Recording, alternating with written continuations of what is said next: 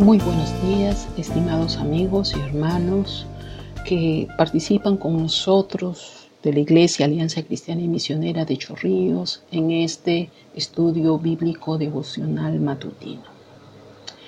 El día de hoy vamos a tener la lectura en el libro de Efesios capítulo 4 versos del 1 al 3 que dice así.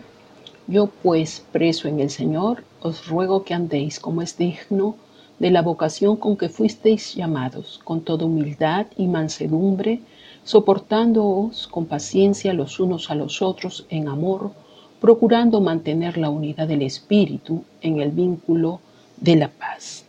Pidamos al Señor que Él nos dirija y nos enseñe estas verdades para aplicarlas a nuestra vida diaria. Padre, esta mañana nos dirigimos a ti en el nombre de Jesús para bendecir tu nombre y pedir tu ayuda. Queremos ser bendecidos con tu palabra. Enséñanos, Señor, en el nombre de Jesús. Amén. Con frecuencia hemos escuchado hablar de la unidad cristiana. Cada congregación se esfuerza por llevar a cabo actividades que produzcan y cultiven esa unidad entre los hijos de Dios. En el pasaje de hoy, Pablo no solo se limita a animarnos a guardar la unidad, sino que también explica los medios y las razones, el cómo y el por qué la hacen posible. Primeramente nos dice que no se puede guardar algo que no existe, de manera que nos exhorta a preservar algo que ya es parte de la realidad de la iglesia, que es de naturaleza sobrenatural. Por esta razón, dice, es del Espíritu. No podemos producirla ni fomentarla, solamente podemos disfrutarla como una manifestación de la presencia de Dios entre nosotros. En segundo lugar, esta unidad se junta alrededor de las tres personas de la Trinidad. Es decir, podemos ser uno porque el Padre, el Hijo y el Espíritu Santo son una perfecta unidad. Pablo dice que la unidad, la fuerza de la iglesia, nunca proviene de sus números, sino de la gran, eternal e invisible persona del Espíritu Santo, quien es el que opera tras la iglesia, no con ejército ni con fuerza, sino con mi espíritu, ha dicho Jehová de los ejércitos. Zacarías 4:6. Hay un solo espíritu. Él es el mismo en todas partes, sin importar dónde exista la iglesia, en cada sitio y en cada edad. Por eso, que la verdad permanece inmutable. El pasar del tiempo no la cambia. Por eso la iglesia no depende de muchos o pocos o de la sabiduría de su membresía. Depende de la persona del Espíritu Santo. Pablo dice que la unidad de la iglesia se da porque hay una sola autoridad final sobre quien ha recaído el señorío y es sobre su Hijo Jesucristo.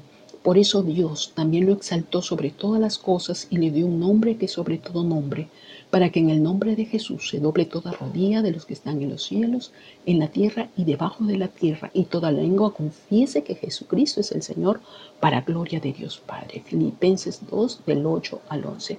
Jesucristo, la segunda persona de la Trinidad, es la persona suprema del universo. Él es el Señor.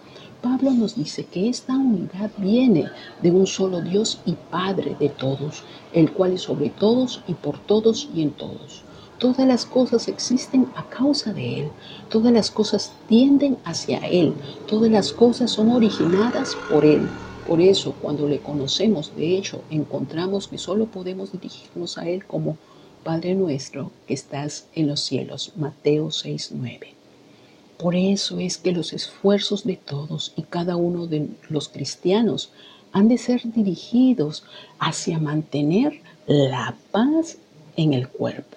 Pablo menciona que la humildad, la mansedumbre, el soportarse, el ser pacientes unos con otros, son actitudes que favorecen a la armonía externa para poder manifestar la unidad en toda su plenitud. Debemos hacer a un lado las tendencias individualistas que son naturales para dejar que ese espíritu de amor y mansedumbre que es propio del Señor comience a trabajar en nuestros corazones.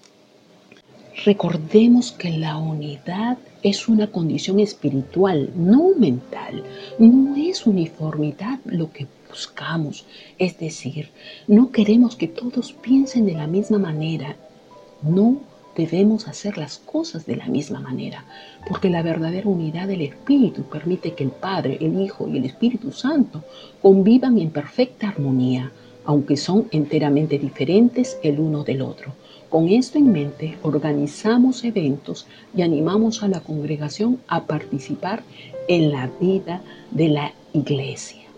Conmigo será, si Dios permite, hasta otro momento. Que tengan un buen y feliz día.